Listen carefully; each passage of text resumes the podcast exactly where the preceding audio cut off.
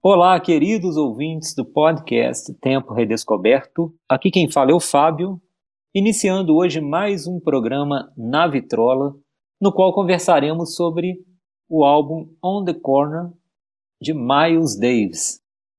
E para falar sobre esse álbum controverso, cheio de histórias, eu já convido nosso podcaster, William. Salve simpatia! Mais um programa hoje.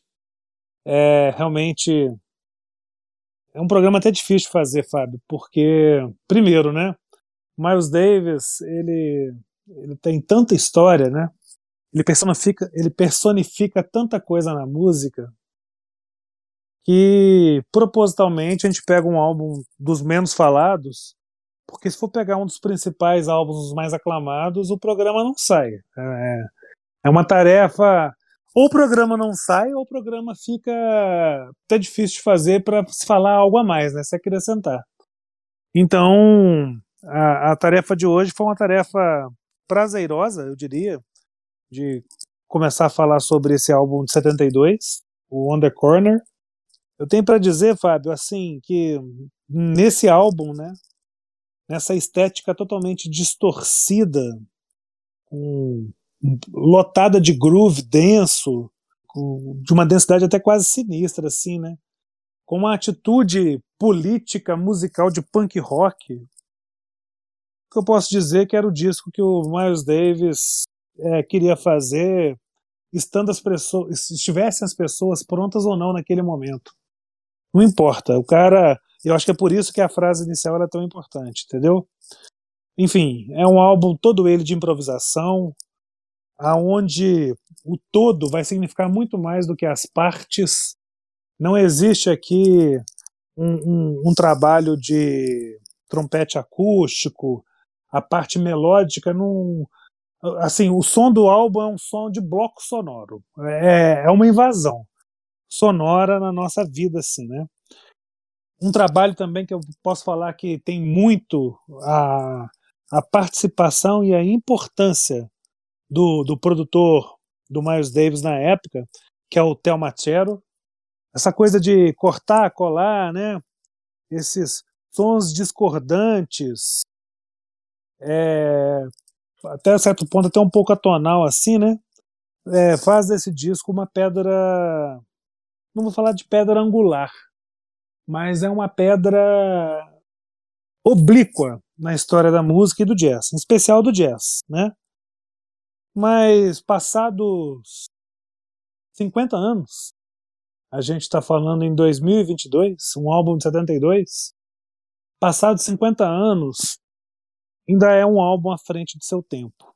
Prenunciou muita coisa do que viria depois dele, é, parte de dance music, hip hop, né?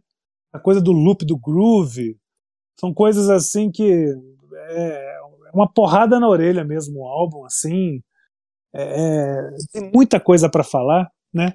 O, o nome Under Corner é, é, uma alusão que o Miles Davis via as pessoas na rua da janela lá do, do quarto dele, no fundo do apartamento que ele morava no fundo do consultório do pai dele. O pai dele era dentista.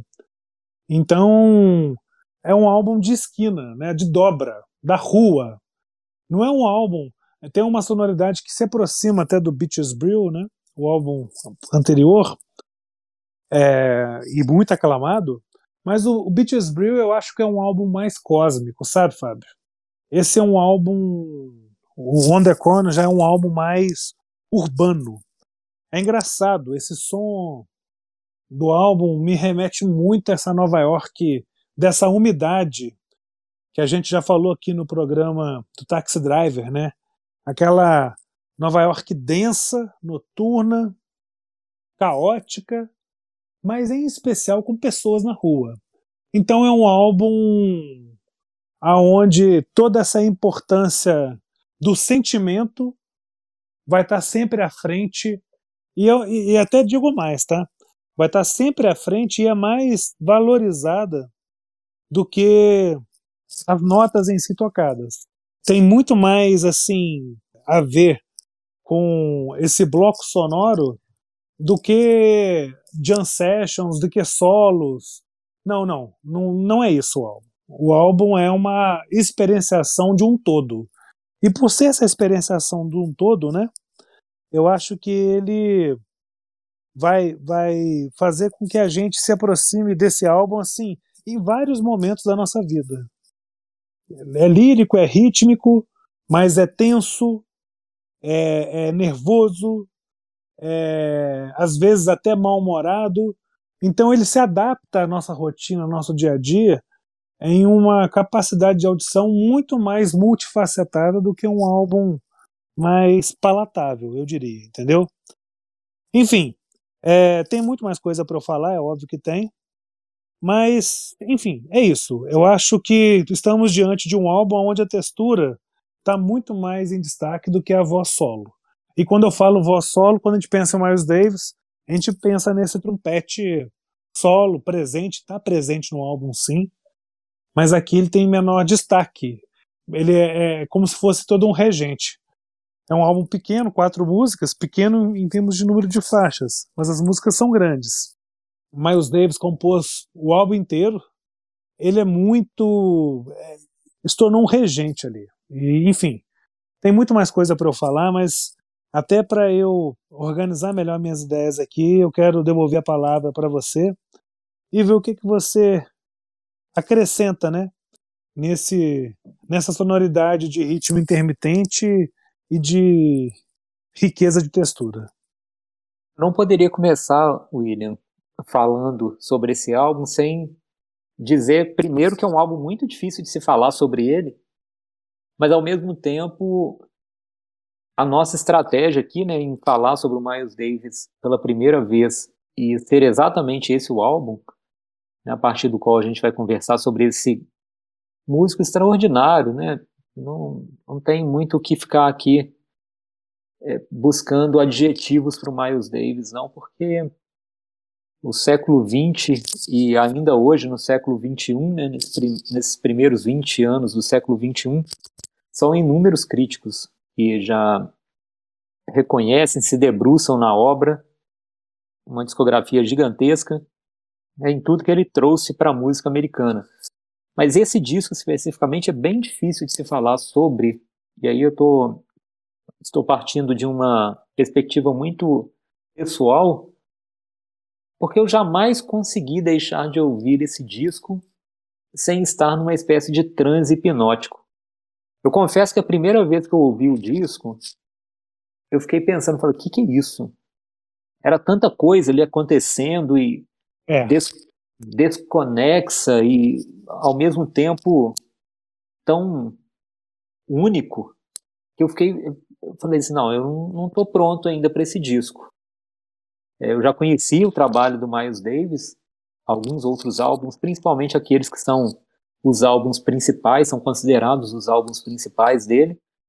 Mas realmente esse, esse foi o primeiro álbum que me deu um nó, realmente. Falando, não, eu tenho que parar, tenho que ter calma, porque aqui tem uma coisa única. Eu não sei nem dizer se é um álbum de jazz, sabe? Não é mesmo. É, se a gente for entrar nessa questão de rotular, talvez muito da, muito da decepção que alguns confessam né, ter com relação a esse disco, né, William, vem um pouco daí também, de você esperar um Miles Davis mais conectado com, a, com fases iniciais e até mesmo com o estilo, com a forma de tocar o trompete que ele dominava de uma, uma maestria única e que está presente nos álbuns anteriores, né, anos 50, anos 60 depois, é com algumas modificações, né, transitando até por diferentes estilo, estilos do jazz, mas coisas que são reconhecidamente pertencentes ao jazz. Esse álbum é uma explosão sonora que não dá para a gente rotular.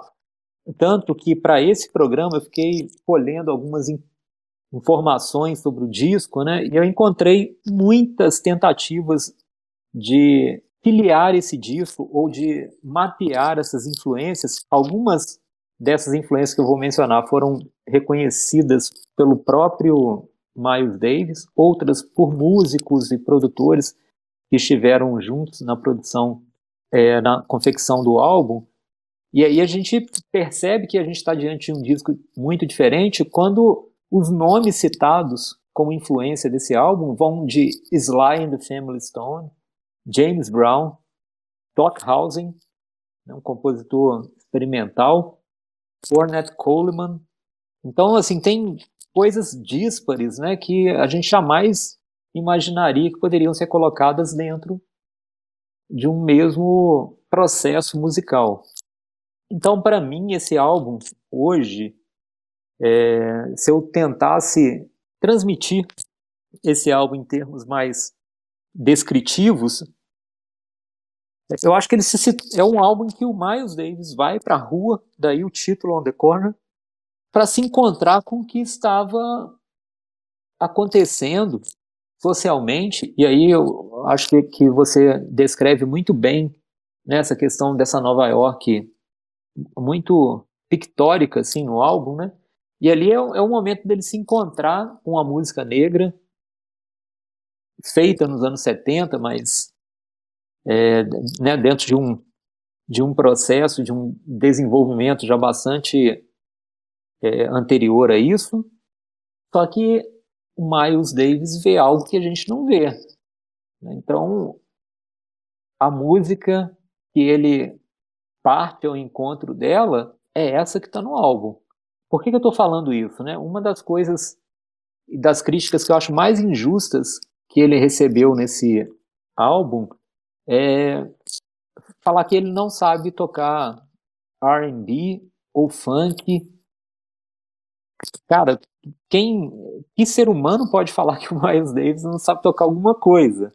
Né? Então, eu acho que é um, uma crítica, a gente pode gostar ou não, né? E eu faço até referência ao nosso programa anterior, né, William, no qual conversamos sobre essa questão, essa dimensão pessoal do gosto, né? Podemos gostar ou não, mas dizer que é um álbum de alguém tentando tocar funk ou R&B e não conseguindo, é, aí eu, eu não poderia deixar de comentar isso assim no programa, né? Porque eu não consigo ver legitimidade nessa nessa crítica, né? Para mim, ela não tem legitimidade nenhuma.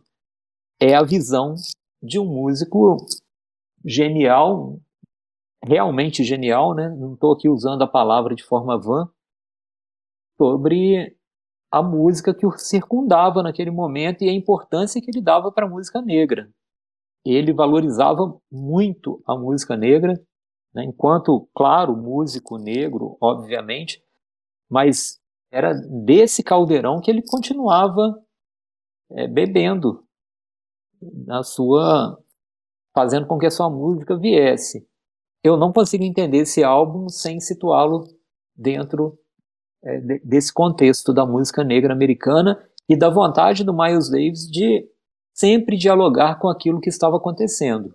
Agora, a experiência do álbum aí é outra coisa, daqui a pouco a gente pode é, comentar sobre isso, mas só para encerrar esse trecho, William, eu estou falando aqui né, de várias críticas negativas que o álbum recebeu, e talvez o ouvinte não esteja tão familiarizado assim com esse disco, foi um disco execrado quando foi lançado. Né? Foi um fracasso comercial, mas também um fracasso crítico. Eu não tenho a menor dúvida de que é o álbum mais controverso da carreira do Miles Davis. E olha que ele tem outros que não são, que não foram pouco controversos também. Mas esse é sem dúvida o mais controverso. E esse reconhecimento crítico do álbum tem acontecido é, mais recentemente. Eu acho que eu, depois né, que a música se desdobra ali com hip hop, né, o, a consolidação do aspecto eletrônico da música, aí que a gente começa a ter elementos para entender o quão precursor, né, visionário esse álbum é. Então, eu só queria também reforçar isso, né? A gente está falando aqui de controvérsias, críticas negativas, porque foi isso que o álbum recebeu quando ele foi lançado. Mas depois eu comento mais aí, William. Quero depois falar um pouco sobre o aspecto mais musical do disco e alguns outros temas. Para o nosso ouvinte tentar entender a dificuldade num programa como o de hoje, é, eu tenho que fazer algumas pequenas revelações, Fábio. É, assim, é muito difícil a gente falar de algo que é muito próximo do nosso universo. Então, assim, caro ouvinte, me permita, mas é bom que vocês saibam. Se me perguntassem assim, passado toda a minha existência até então, eu tivesse que falar músicos que me influenciaram ou que estavam ou estão presentes na minha vida a maior parte do tempo, sem nenhuma sombra de dúvidas, eu estaria três músicos ou três fontes sonoras, vamos falar assim. A primeira delas foi os Beatles, eu ainda criança, e isso é, meio que solidificou toda uma estrada, meio que asfaltou toda uma estrada para o meu universo pop. Depois veio Tom Jobim, é, abrindo toda a minha cabeça para erudição, para música clássica, para o lado romântico, popular, e por fim Miles Davis de todos os músicos, para mim, é a figura mais interessante. De tudo, assim. Eu, eu tenho uma. Realmente tenho uma fascinação por, por Miles Davis, assim, que é, tá além do bem e do mal para mim. Mas ainda assim é óbvio que eu mantenho um senso crítico e discernimento. Isso não me faz ser um cara que vai falar bem de toda a obra dele. Não é isso. Mas é preciso falar de On the Corner. E aí, esse programa ele vai ser essa coxa de retalhos, talvez até essas improvisações, né?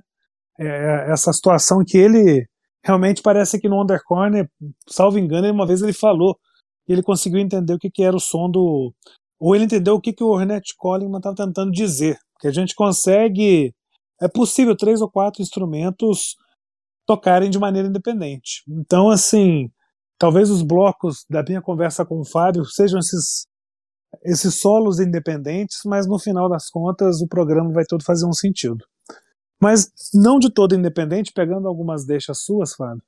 É, primeiro, né, ele nos anos 70 ele estava muito pé da vida com, com o Grammy, a premiação musical Grammy, que falava que premiava somente brancos que faziam sucesso em cima de músicas de negros, né?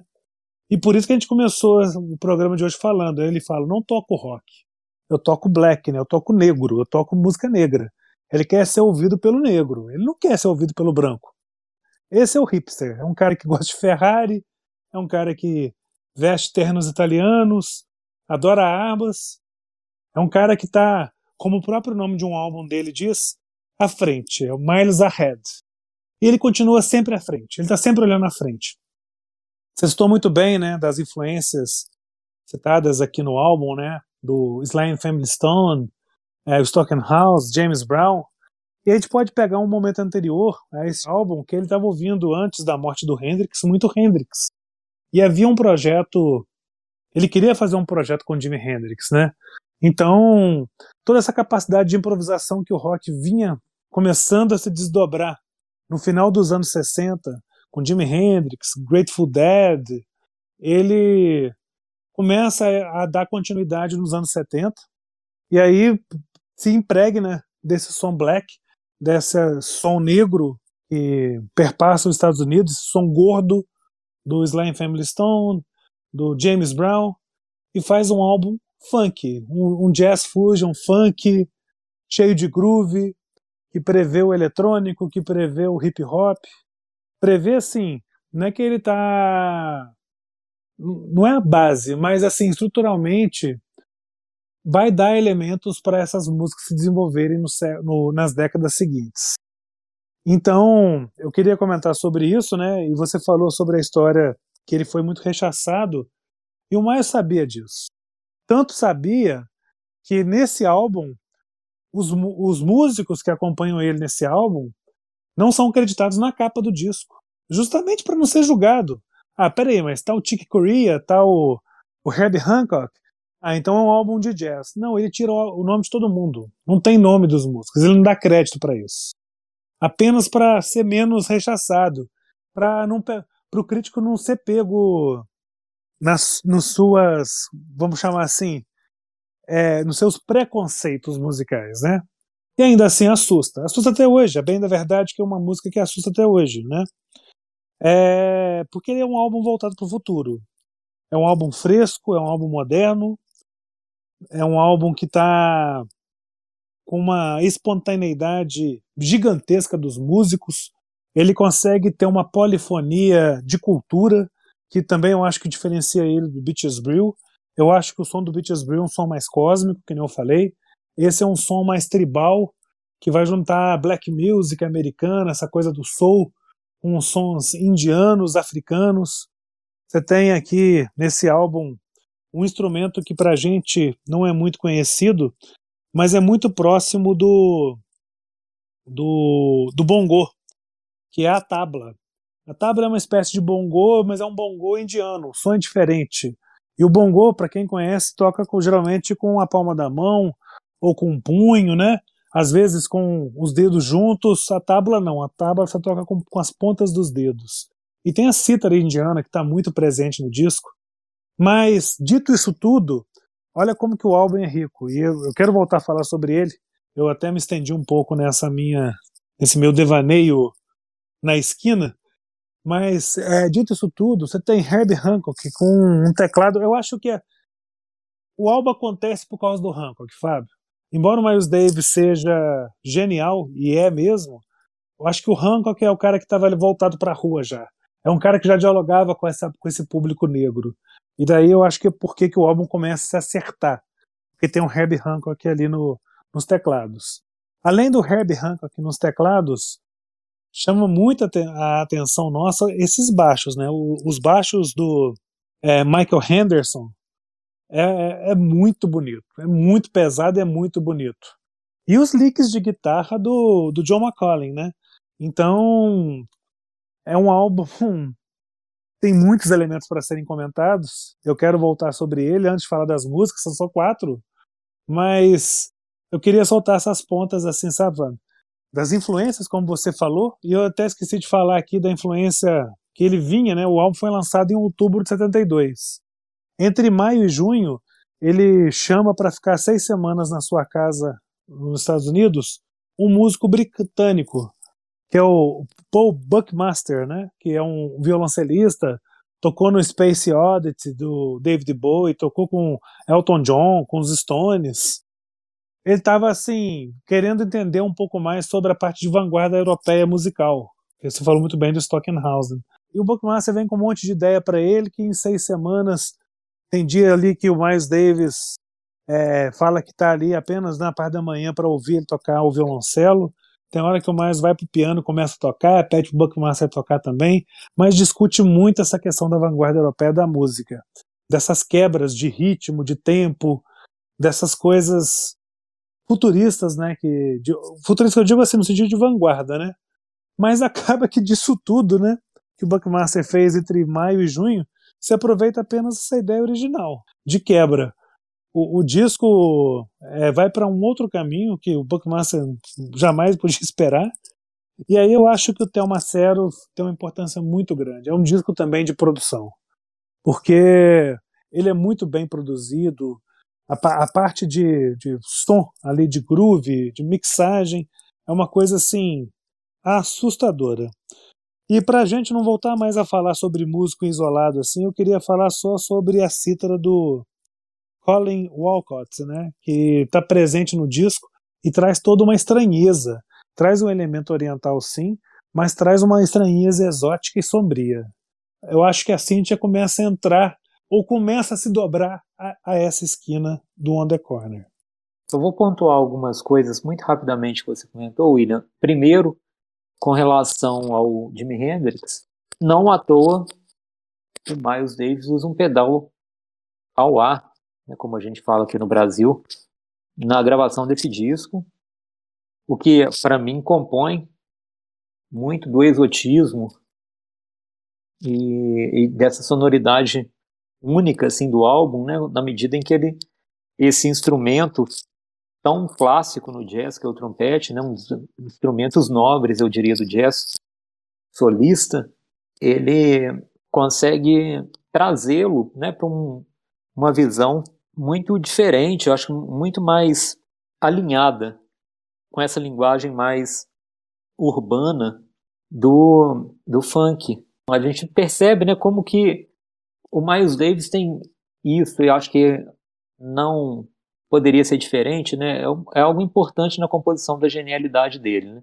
Essa capacidade de percepção, essa percepção do, do que está acontecendo né, ao, ao, entorno, em torno dele, é, de grandes músicos né, desse período, mas não no sentido de saber que aquele músico existe ou de estar ouvindo algo, né? Mas de captar, de aprender né, esses pequenos detalhes e trazem uma digital muito forte para a música dele. ele consegue fazer com que aquilo seja um, um, mais um tempero dessa musicalidade dele que não pode ser limitada por nada, né? E um segundo ponto que eu queria chamar a atenção, William, você falou, né, do, do funk, do hip hop. Eu acho que isso está muito presente no disco, no caráter repetitivo, né, quase que desse groove que acompanha as músicas, mesmo as músicas mais longas, né, tem duas músicas que são bem longas um disco, 20 minutos e e outra menor, mas é, também longa para os padrões da, da música popular, fica um groove ali que remete muito ao que a gente vê na música hip hop, né? Tem uma base que ela se repete e há uma improvisação feita. A diferença é que o hip hop vai trazer essa improvisação para a voz, para as letras, e ali são os instrumentos que fazem essa improvisação, né? E tem a guitarra, é, o trompete, eu acho que são os dois que pelo menos a mim, chama mais atenção. É, mas, claro, tem outros instrumentos ali, até a, a, percussão também, ela, ela sai do, do fundo do palco, vamos dizer assim, né? ela sai dos bastidores, em alguns momentos ela assume também o seu lugar nesse diálogo né, que acontece na música. Então, por isso eu acho que é, que é hipnótico também, porque esse groove ele se mantém ali como uma informação que está sempre rodando na música e, e a nossa experiência, em grande parte, ela é construída a partir desse groove. Então, eu falei aqui, né, de início, de uma espécie de transe, de transe hipnótico quando eu ouço o disco, e para mim está muito ligada a isso, né, esse, esse groove, e quando você fala aí do hip hop, para mim as coisas se fecham. É, um outro aspecto do disco que eu acho que é importante, como esse diálogo entre os instrumentos é construído, sabe? São pequenos momentos, e isso também eu acho que é, que é algo a se destacar, assim, que eu já havia planejado para dizer, né? Melodicamente não há desenvolvimento de frases ou de ideias como a gente vê em outros álbuns do Miles Davis, no qual é, o instrumento melódico ele vai discorrer vários compassos né, sobre uma ideia e vai explorar todos os espaços melódicos que aquela ideia pode ocupar. Né? Aqui não, aqui a gente tem essa, essa coisa bem ágil mesmo de um diálogo de rua, de encontro de amigos ali que você é, conversa depois o outro fala, é uma coisa muito. essa agilidade que ele consegue construir nesse álbum. Né? Mais uma vez, né, compondo esse espírito é, que o título sintetiza para mim de forma tão é, exata, tão precisa. Então, são essas frases que às vezes se sobrepõem, uma nem termina muito bem, o outro instrumento já entra é, e faz, e cada uma na sua voz. Né, aí vem uma característica né, do free jazz, que é essa possibilidade de expandir, desafiar nesses limites do, da música tonal, e tudo isso que vai compor nesse mosaico, né? É uma música dá esse aspecto de mosaico, né? Não é um quebra-cabeça que tudo se encaixa direitinho, né? É como se estivesse construindo um mosaico e aí as peças vão entrando ali com uma certa desigualdade, né? não, é, não é nada certinho assim. Né? Você tem pontas que vão ficando, peças que se encaixam num espaço que não é necessariamente dela, e aí vai se construindo esse imenso mosaico musical desse disco, com esses músicos geniais aí que você já mencionou, mas mais do que geniais, né? Aptos e prontos para embarcar nessa ideia, né? nessa imensa apreensão de um tempo. Né? Esse álbum é, um, é a apreensão de um tempo, né? que é o tempo do Miles Davis, mas a partir da, da leitura dele e que para gente ainda talvez seja incompreensível em, em alguma medida.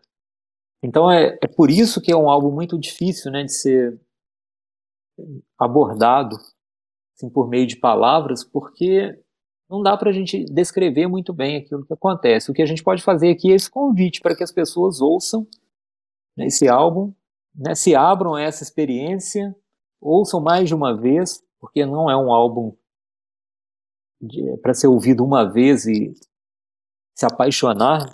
Eu acho que, não, pelo menos para mim, não é esse tipo de álbum. Mas entender que aqui a gente está diante de uma peça muito importante, eu acho, da discografia do, do Miles Davis e da música americana, sabe, William? É, eu concordo completamente. Uma coisa que é importante falar, e você citou, e eu vou pegar gancho por aí para continuar algumas ideias, é, não tantas né, como eu gostaria, mas algumas mais. É, então, assim, se na obra do Miles Davis você tem um trompete que marca uma voz solo, que é como se fosse um bisturi, abrindo espaço ali, demarcando, delimitando, no Undercorner não. É, o trompete parece que ele e faz um bloco sonoro único, de modo que você tenha toda uma, uma textura dominante. Então, assim, é, é, um som de texturas, não é um som de solo, de, de, de marcação de voz.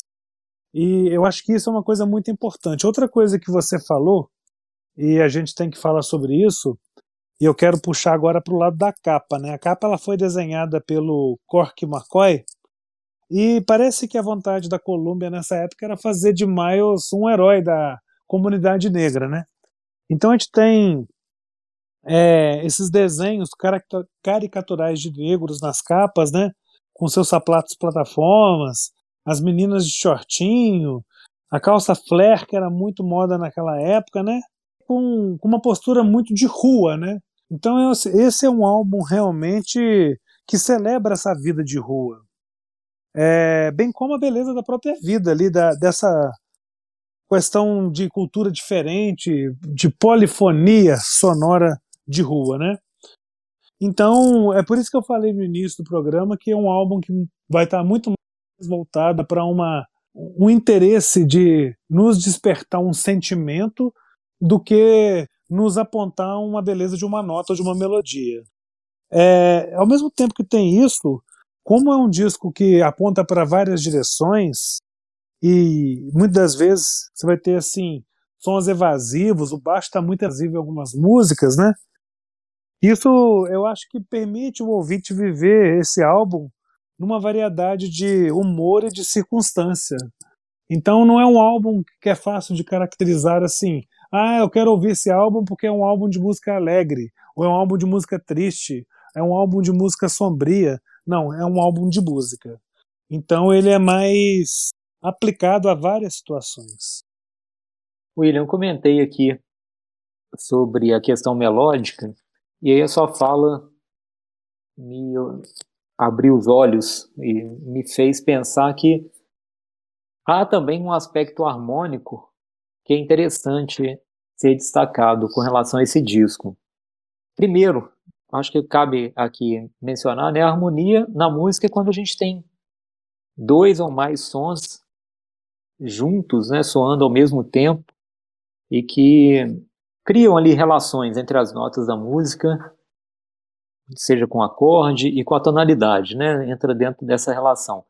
Aqui nesse álbum, eu acho que é outra coisa também é bastante diferente de um álbum de jazz. O jazz sempre, sempre deu bastante ênfase ao aspecto harmônico, e nesse álbum a gente não vai ver muito disso. Né? A gente vê o baixo com poucas notas, né? mais um aspecto rítmico. E se há uma insinuação de harmonia nesse disco, e aqui sim está o ponto que eu acho que concilia com a sua fala, né? é nessa textura. E é uma forma, isso é uma forma muito diferente né, de se construir harmonia também, porque nós estamos falando aqui de instrumentos né, com timbres muito diferentes. Né? O álbum tem instrumentos que são bastante distintos né, na sua sonoridade. Né?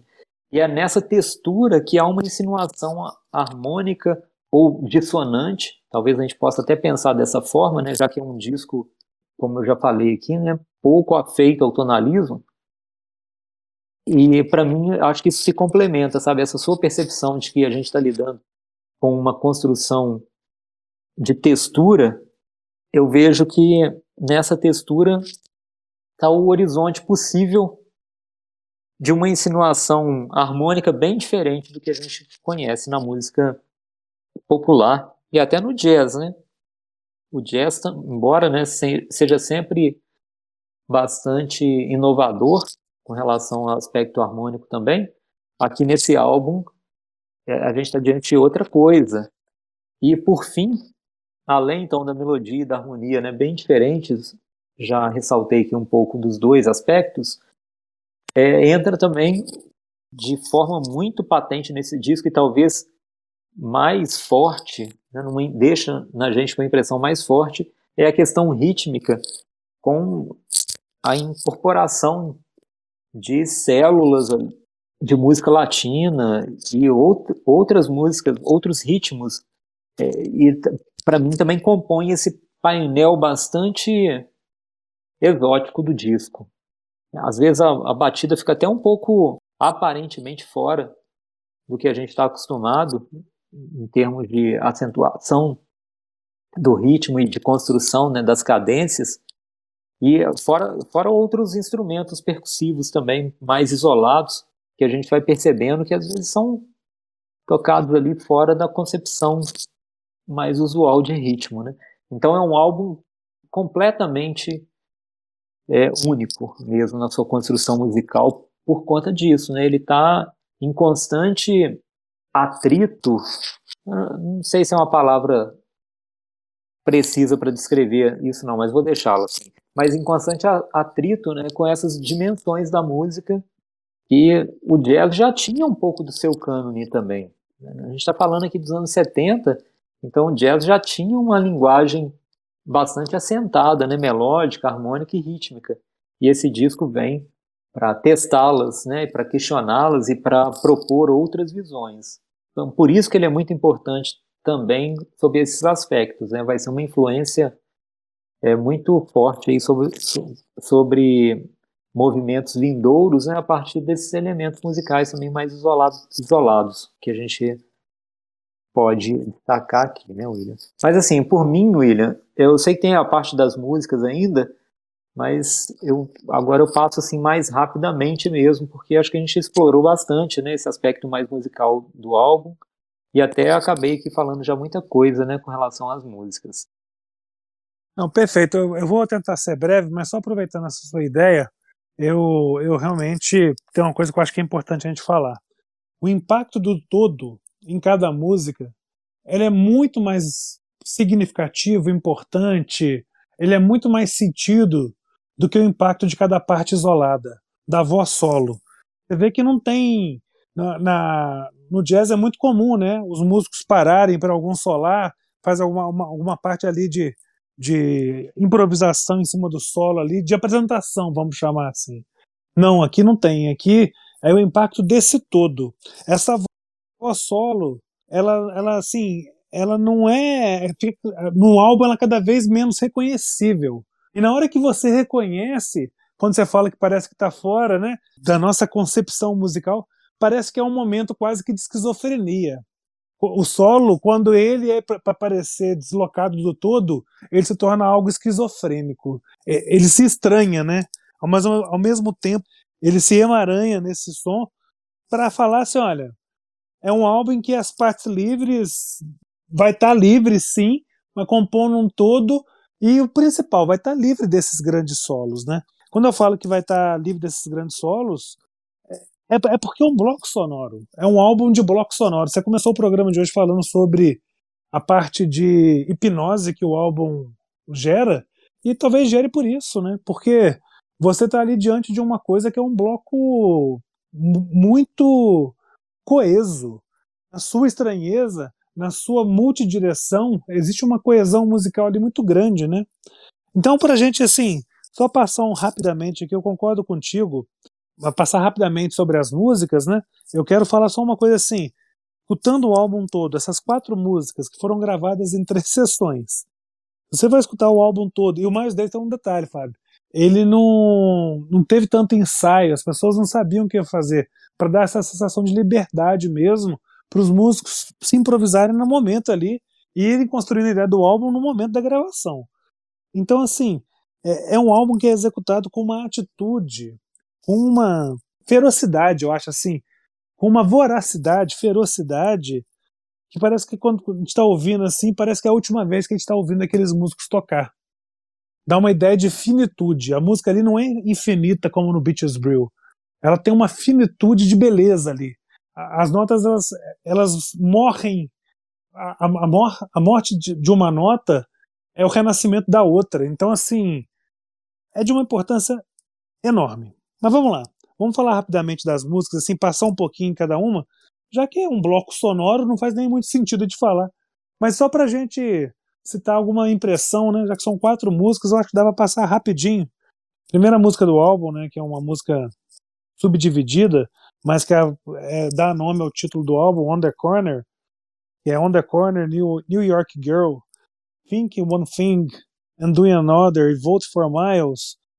É, é uma tentativa ali de uma de implementar um estilo de Coltrane, dessa fase espiritual do Coltrane, mas com um som muito mais áspero. Então, eu destaco nessa primeira, nessa primeira sonoridade, Fábio, nessa primeira música, nessa faixa título, essa aspereza com toda essa capacidade de inventividade das partes indo, começando a se aglutinar. Beleza, né? É isso mesmo, né? Eu acho que ali tá eu acho que é o ponto mais até agressivo mesmo do disco, né? Uma guitarra distorcida que volta, né? Sempre pontuando é, melodicamente. O baixo eu acho muito bonito, a forma como o baixo resiste. Né? O baixo vai ali resistindo a música inteira, aparentemente repetitivo, mas a gente percebe que ele tem uma uma função muito mais rítmica e é muito bem costurado ali com a parte mais percussiva. É, e, e, as duas músicas seguintes, que são as menores, né? Black Satan e One and One, você falou do baixo, eu acho que para mim essas duas músicas, o baixo é muito bonito, assim. É, dou, dou grande destaque nessas duas músicas para essa parte de baixo e esse uso de sintetizador, né? Tem a parte percussiva assim, ok, mas para mim essas duas músicas o que resume nelas assim o que, que me chega aonde está a chave para entrar nessas músicas para mim a chave que eu entro é a chave do baixo não é de acordo sem dúvida também né o baixo um pouco diferente né nessas duas músicas com outras funções mas igualmente belo né na verdade no disco inteiro né você já comentou dele aí é, mas eu acho interessante também como ele vai usar efeitos ali no baixo né, nessas duas músicas e também explorando né, sonoridades pouco usuais. É, e assim, já falou da cítara, né? Existe essa presença quase que mágica da cítara, trazendo toda uma parte oriental para a música, ali, uma parte meio que esotérica para essas músicas. E aí a gente chega na última música, né? Ellen Beauty e Mr. Freedom X. E aqui para mim é Aí sim, você pode pensar assim, eis o nascimento do hip hop, né? Aí o, o, o Marcelo tá brilhando muito, assim, na, na parte de colagem mesmo, assim, de reunião, né? De música, assim. Para mim é uma música de estúdio. Essa música, eu não consigo nem imaginar como seria ouvir essa música ao vivo, sabe? Tem tanto groove, ruído, enfim, é, é, é de uma proficuidade, né? Que no, nos assusta, ou pelo menos me assusta, sabe? É, não, é assustador mesmo. A forma como o disco termina, a forma como aqui se abre né, para muitas referências musicais. Eu acho que nessa última, nas duas últimas músicas, né, estão na mesma faixa, mas duas músicas, como aqui a abertura do diálogo, né, e da incorporação de muita coisa, muita música, assim, é quase que uma coisa meio é, religiosa, sabe? Esotérico, né? Não esotérico com S, né? Mas um esotérico com X. É, e, e tem uma obstinação, uma ferocidade na forma como é executada, né? A gente estava falando sobre essa, essa, parte melódica, de melodia, né? Não, aqui no álbum, esquece, não é melodia, é riff. É um álbum de riffs. Em especial, riffs de baixo. Enfim, é, eu acho que tem muito mais coisa para a gente falar, mas está muito bem dito do que, que é esse álbum. Eu só queria, para deixar para o nosso ouvinte, Fábio, uma nota, né? Que 28 de setembro de 91, Miles Davis morre, né? É, o que, que acontece? Ele, ele é internado na Califórnia, os, os médicos o diagnosticam com uma pneumonia, aí tentam entubá-lo, ele raivoso começa a se remexer e sofre um infarto que vai deixá-lo em coma interrompe alguns planos. Ele tinha plano de fazer um projeto com aquele músico Prince, não, não foi concretizado, né? Já estava pintando seus quadros a la Basquiat também. São coisas assim que vale a pena a gente destacar. E para quem já ouviu o Miles Davis falando, né, ele tem uma voz meio que espectral, meio que assombrosa, né? Isso é só um detalhe menor assim para gente acabar o programa, é a consequência da retirada de um nódulo na laringe. Ele fez em 56, né? Enfim, é um, um artista genial, amargo, às vezes rebelde, antissocial, violento, até tem casos de violência contra a mulher. Né? Eu estou falando isso apenas para apontar. Era, era acusado pelo público de é, frieza, né? porque falava que ele não gostava do público e muitas vezes ele tocava de costas, né? Então, tudo isso pode ser dito. Mas para quem ouve música, escuta o trompete do Miles Davis, o que existe ali é sentimento. O tempo todo você está ouvindo sentimento. Seja de um pugilista, seja de um amante, seja de um rebelde, de um punk, de um negro, o que temos é sempre um sentimento, Fábio. Acho que a gente já pode ir para as dicas. E se você me permite, William, já vou começar com a minha dica. Eu vou deixar aqui como sugestão um álbum também lançado em 72 que dialoga muito com esse álbum On the Corner do Miles Davis, embora seja uma relação na minha cabeça, tá? É, esse diálogo, né, tá está na minha percepção muito pessoal sobre a, os dois músicos e os dois álbuns, que é o Superstition do Steve Wonder.